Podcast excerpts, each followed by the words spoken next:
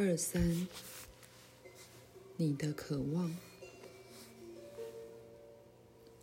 我和阿纳斯塔夏回到公寓时，已经快半夜了。我把钥匙插进门锁。在经历了今天这么多事情后，我只觉得快要累坏了。所以我一看到床，便和阿纳斯塔夏说：“我想睡了，并且立刻去洗澡。”洗完时，阿纳斯塔夏跟我说：“我帮你把床铺好了，我就在阳台睡。”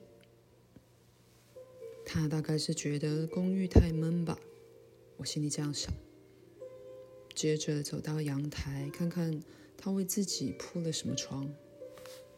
他在阳台的地板上放了一条毯子，上面再铺一层房东原本要拿来当壁纸的白纸。他把短衫折好充当枕头，并在床头放了一根小树枝。你怎么睡在这里？太不舒服了，会很冷的，阿纳萨夏。至少让我拿条被子给你吧。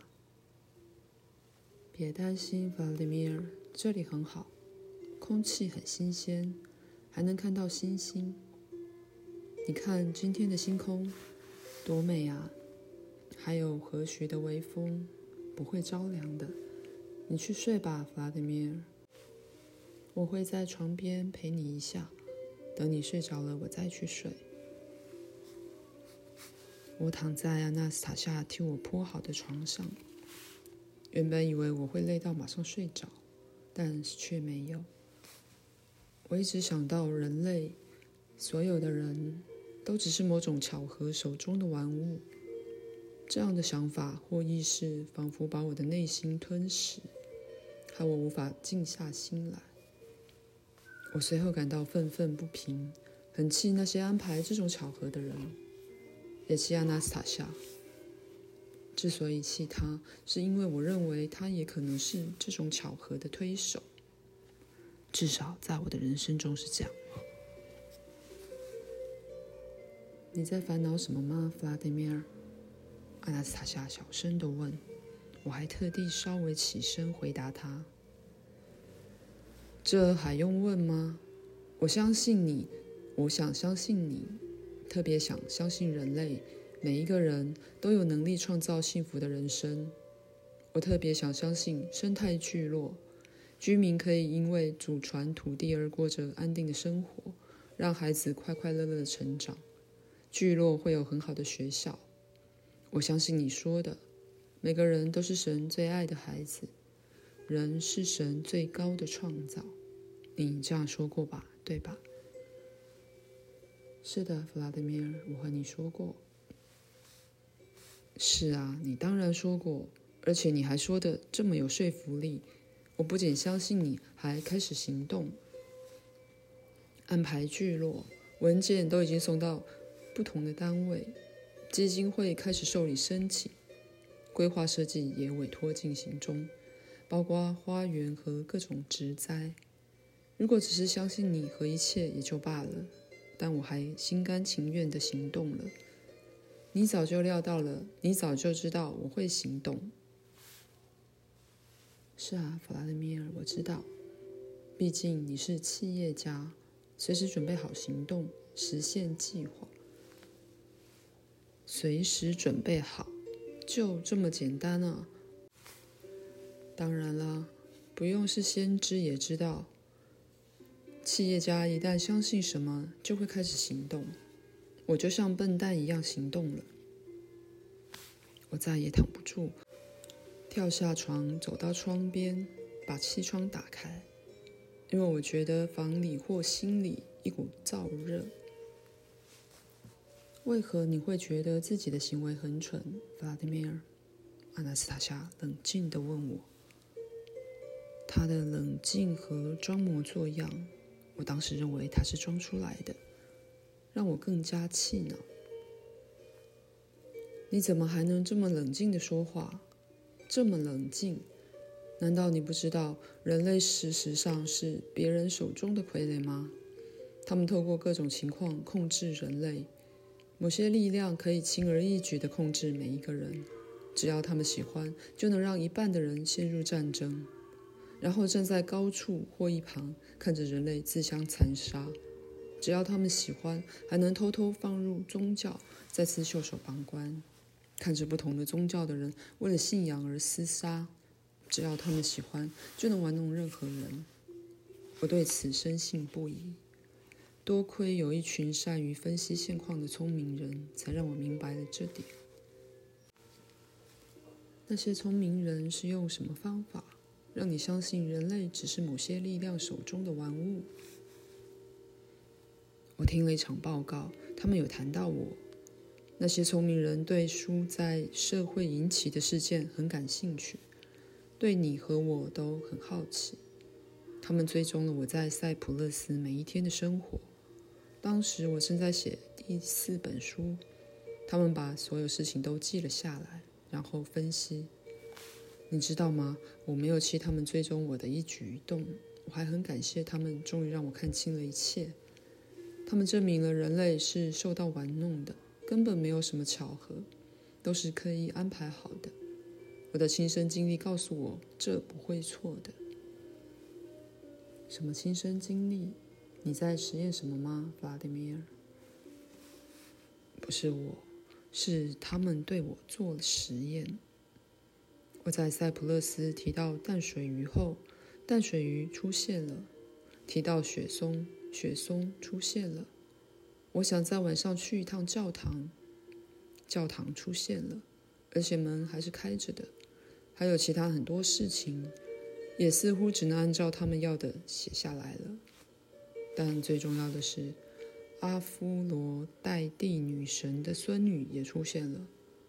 我在塞浦路斯曾和一些人说过，我想要见见她的孙女，因为我已经受过了他们的阿夫罗代蒂女神，到处都是女神浴池的海报，大家谈到她时都很自豪。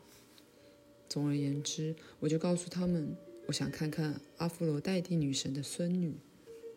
在我说完的几天后，有个目光炯炯有神的女孩出现了。根据事情的进展，大家都认为阿弗罗代蒂女神真的派了孙女来，透过这个女孩制造奇迹。女孩本身也有很大的转变。是谁接二连三地安排了这些事件？谁？我什么都没安排。如果巧合只有一次就罢了。可是所有事情都是巧合，这已经不是巧合，而成了规律了。我说的都是科学家做的结论，我也相信这个结论是正确的。你没有办法反驳我了吧？可是我不打算反驳。事情发生的确有一定的规律，弗拉德米尔。阿纳斯塔夏语气平淡地说。阿纳斯塔夏的最后这句话让我的心凉了半截。突然有种前所未有的冷漠浇透了我的全身。我原本还期望至少还有一点希望，它能消除我觉得个人和全人类毫无价值的想法，但它却没这样做。是啊，谁能反驳这个显而易见的事实？任何事物对我而言都毫无意义了。我站在只有月光照亮的房间窗前，抬头仰望星星。或许在那些星星的其中一颗上，住着一群控制我们、玩弄我们的人。他们真的存在。反观我们的存在，真能称作生命吗？万物听从他人意志，无法独立生活，就表示我们根本不算活着。才会对很多事物漠不关心。阿纳斯塔夏又带着平静的语气低声开口说话，但我对他的声音已经不再有情绪反应，只觉得那是某种无关紧要的声音。弗拉迪米尔，你和那些把报告录音带寄给你的人都是对的。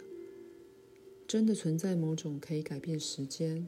把不同事件串联起来的能量，或者就像发生在你身上的事情，这种能量能够创造一连串的情况，达到特定的目标。世上并没有纯属巧合这种事，很多人都知道这点。巧合都是编排好的，就像写好的程式那样，就连看起来不可能的巧合都是。每个人遇到的所有事情都像是编排好的程式。你在塞浦路斯岛上遇到的事情，对研究者和你而言，这是一个很好的例证。那些自然也是编排好后发生在现实之中的。请告诉我，弗拉德米尔，你难道不想知道这些巧合的编排者在哪里吗？他在哪里有什么差别吗？在火星上，在月球上，他过得好还是坏，我都不在乎了。他就在这间房间里，弗拉德米尔。你是说你吗？如果真的是，也改变不了什么。我一点也不觉得惊讶或生气。我不在乎了。我们都受到控制，这就是所有人绝望的悲剧。我不是主要替你编排巧合的人，弗拉德米尔。我能发挥的影响力只有一点点。那谁是主要的人？这里只有你和我两个人，难道有第三人？一个看不见的编排者吗？弗拉德米尔，这个编排者就在你里面。你的渴望，什么意思？只有人类的渴望、志向，可以启动任何行动的编排。这是造物者的法则，没有任何人，没有任何宇宙能量能在任何时间违反这个法则。因为人类是所有宇宙能量的主人，人类。可是我在塞浦路斯时什么都没启动啊，阿纳斯塔夏，一切就如巧合般发生了，我根本没做什么。确实有些琐碎的事情不是由你启动，但是这些事情与比较重要而促使主要事件发生的事情有关。然而。这些主要事件是在你许愿之后才发生的，难道不是你说要和阿佛罗代蒂女神的孙女见面吗？你甚至在很多人面前说过，还不止说了一次。没错，我是说过。如果你都记得，怎么还会把实现主人意志的仆人称为掌控者，而把主人称为仆人手中的玩物呢？是啊，这样有点蠢。原来这么有趣啊！渴望啊！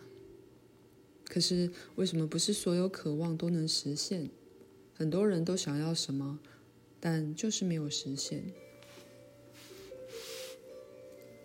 很多事情取决于目标有没有意义，取决于渴望是与光明或黑暗相呼应，取决于渴望的强度。目标越真实、越光明，就会吸引越多的光明力量帮你实现、帮你达成。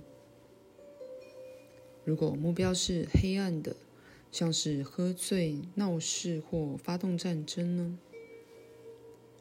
那么黑暗力量就会主宰一切。人的渴望让他有机会行动，但是你也看到了，人的渴望仍是最重要、最先有的因素。你的渴望，弗拉德米尔。